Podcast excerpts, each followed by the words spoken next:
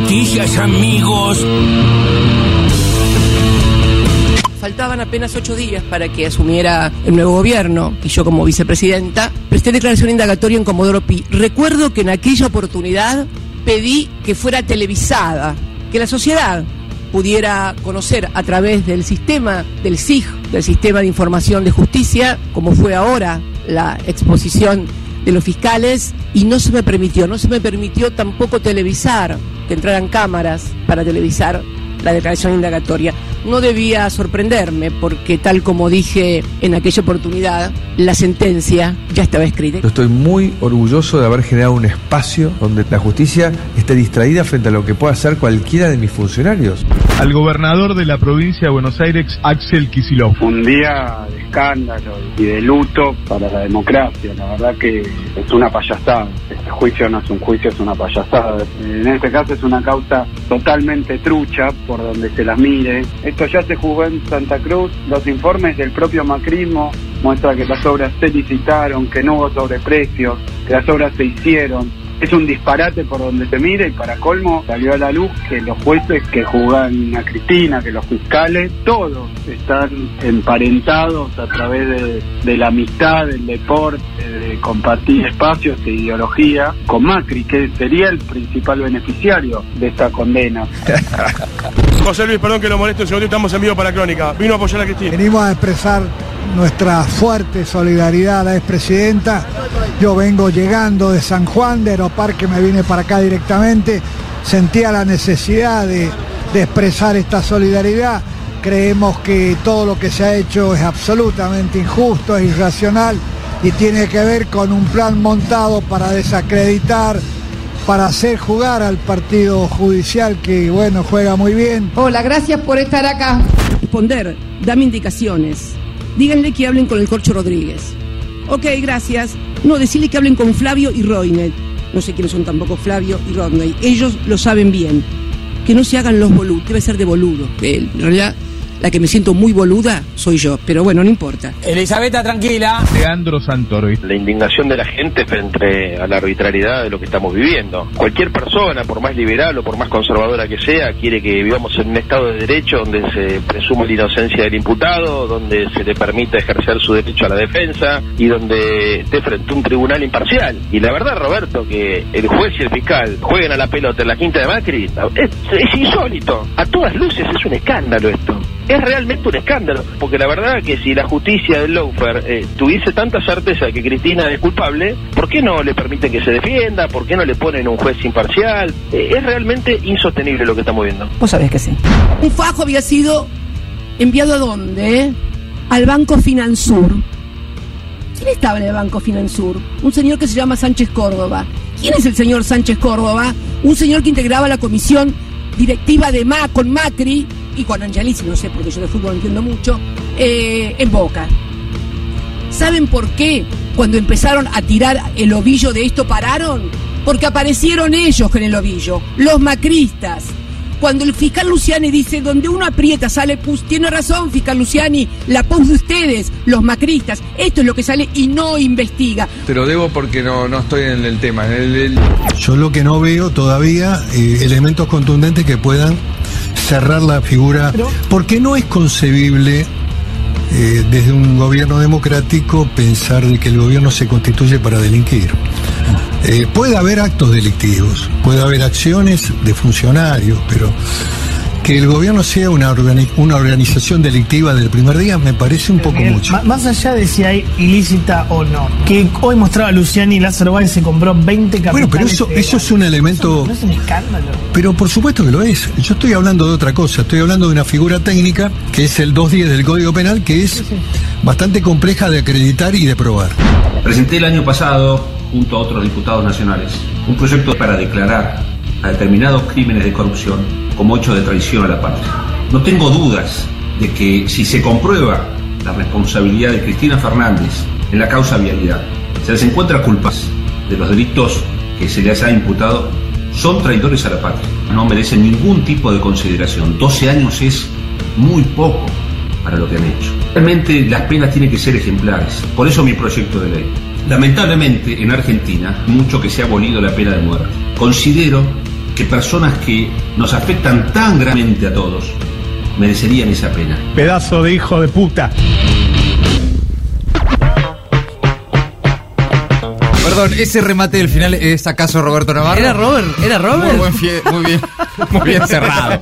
Muy bien cerrado el edit eh, con, con ese saludo de Navarro. Y anteriormente, esa barbaridad que escuchábamos. ¿Quién era? Sánchez es un diputado nacional del PRO por la provincia de Neuquén, Francisco Sánchez, que Ah, eh, ayer en su cuenta de Twitter, pero también lo cuenta eh, eh, de esta manera, básicamente quiere pena de muerte para Cristina. Pena de muerte. Sí, directamente. ¿Para, para qué ¿eh? camuflarla, no? Directamente. Quiere pena de muerte para Cristina. Están en esas, ¿no? Bueno, se Sí. pone más explícito los que hablaban de hacer eh, acuerdos sin el kirchnerismo, lo- la desaparición del kirchnerismo, digamos, como Claro. bueno, ya ahora va, eh, van a una cosa más concreta, Sí. muerte. Ayer un poco en serio, pero eh, un poco en joda, fuera del aire me acuerdo que conversamos, bueno, ¿qué más van a pedir, no? Este, 12 años de cárcel, proscripción eterna y qué sé yo, y un poco en joda decíamos, bueno, sí, pena de muerte, la horca en Plaza de Mayo. que- Sí. Bueno, Salieron a pedir pena de 15 muerte. minutos después salieron a pedir pena de muerte. Nada, es increíble. También las cosas que hay que escuchar. Bueno, eh, Miguel Ángel Pichetto. No podían creer en la pantalla de la Nación Más, Johnny Viale y demás. eh, Indignado. Indignados le decían, pero Miguel, dale, dale, Miguel, no me hagas esto, Miguel. Te traje para que digas todo lo contrario. Claro, que Y tiene que estar presa. Y Pichetto que desde que nació prácticamente dice que los presidentes y expresidentes no tienen que ir presos, no tienen que, o sea, es casi una política de Estado. Es para muy Miguel institucionalista, Muy. Pichetto. No, pero Muy este- sí, la verdad que es desesperante también. La judicialización de la política es desesperante por Sí, momentos. sí, sí. Bueno, algunos fragmentos obviamente de Cristina, eh, también Leandro Santoro, esta mañana acá en el Destape Radio, Gioja, que llegó anoche a las 11 de la noche a Aeroparque, eh, bajó del avión y se fue a bancar a Cristina. Dámelo todo a Gioja, eh. dámelo todo a Gioja. Y ahí estaba el tipo. El eh. flaco se tiró un helicóptero, sobrevivió Qué bárbaro. y llegó a bancarla a Cristina. Te es amo, realmente Gioja. impresionante. Bueno, mucha gente también bancando y por Sí. supuesto los fragmentos más destacados eh, incluían a Axel Kicillof, el gobernador de la provincia de Buenos Aires. Esta mañana acá, eh, en el pase, dijo que era un día de escándalo y luto para la democracia. Todo eso entre las voces destacadas del día, ahora las noticias, en maldita suerte. Contraataque picante. Cristina hizo su descargo. No son acusaciones, es una ficción. Nada fue probado. Tras la acusación del fiscal Diego Luciani, la vice habló desde su despacho en el Senado y a través de sus redes. El Tribunal Oral Federal 2, que lleva la causa, le negó el pedido de ampliar su declaración indagatoria.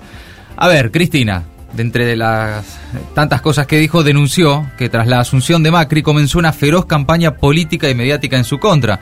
Para la vice, el denominado juicio de vialidad empezó con una ficción, un guion que además de bastante malo era falso, dijo, ya que nada de lo que dijeron los fiscales fue probado, sino que al contrario, se comprobó que era exactamente al revés de lo que se decía.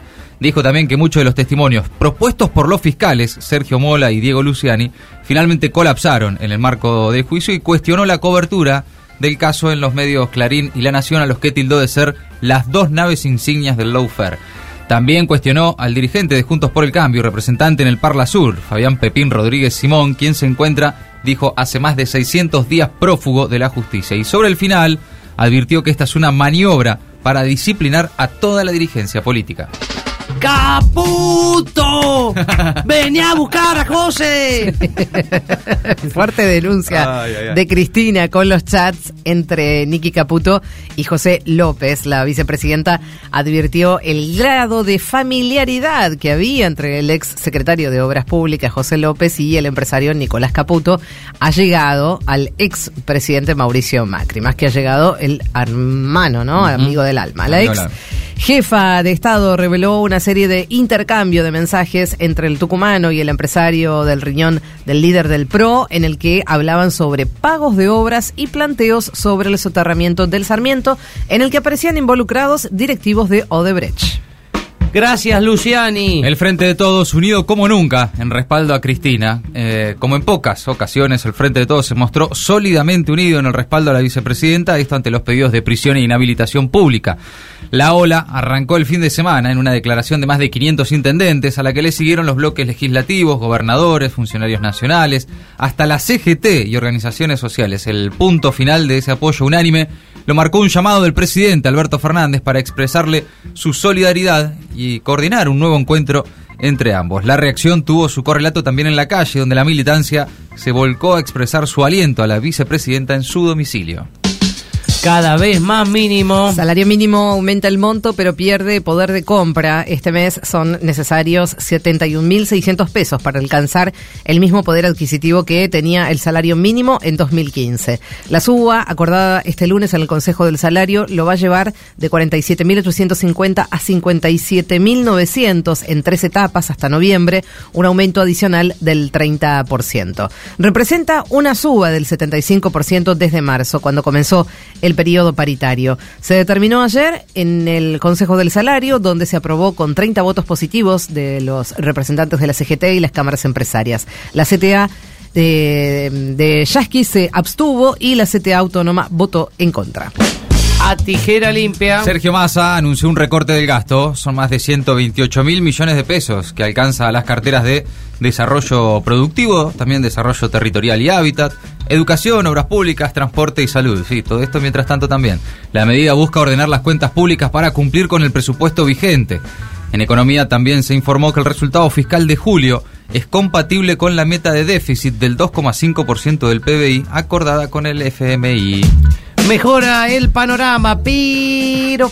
La Comisión Económica para América Latina y el Caribe, la CEPAL, mejoró este martes su proyección de crecimiento para la región para 2022, que pasó de 1,8% a 2,7% de expansión del PIB, pero advirtió pero advirtió de fuertes vientos en contra. La secretaria ejecutiva del organismo, Alicia Bárcena, advirtió que la desaceleración esperaba, esperada este año junto a los problemas estructurales de baja inversión y productividad, pobreza y desigualdad requieren que reforzar el crecimiento sea un elemento central de las políticas al tiempo que se atienden las presiones inflacionarias y riesgos macrofinancieros. Maldita suerte.